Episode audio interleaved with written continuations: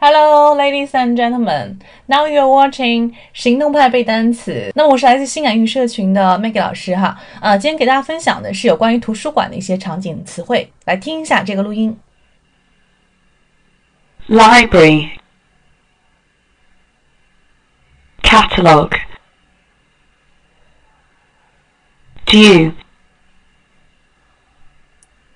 Renewal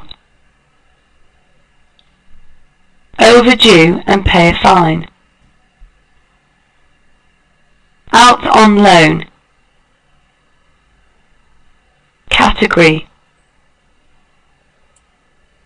Close reserve. Circulation. Classification. 好的，今天的这一组词里面，我要讲的是 classification 这个词的重音注意一下哈，它表示的是书的分类的意思。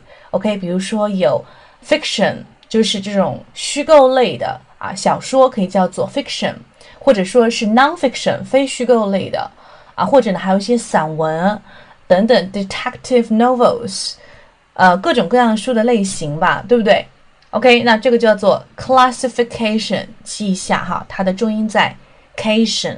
classification classification，OK，好的，那么接下来时间来复习一下昨天的内容。我希望看电影的时候不要有字幕，这句话可以怎么说？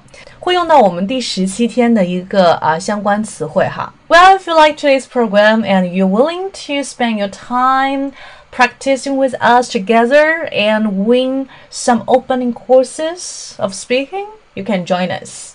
可以跟我们一起来打卡学习，五天以后呢会有两节公开课的赠送哦。那么如何来听课呢？可以联系我的微信三三幺五幺五八幺零。I'm looking forward to hearing from you. See ya.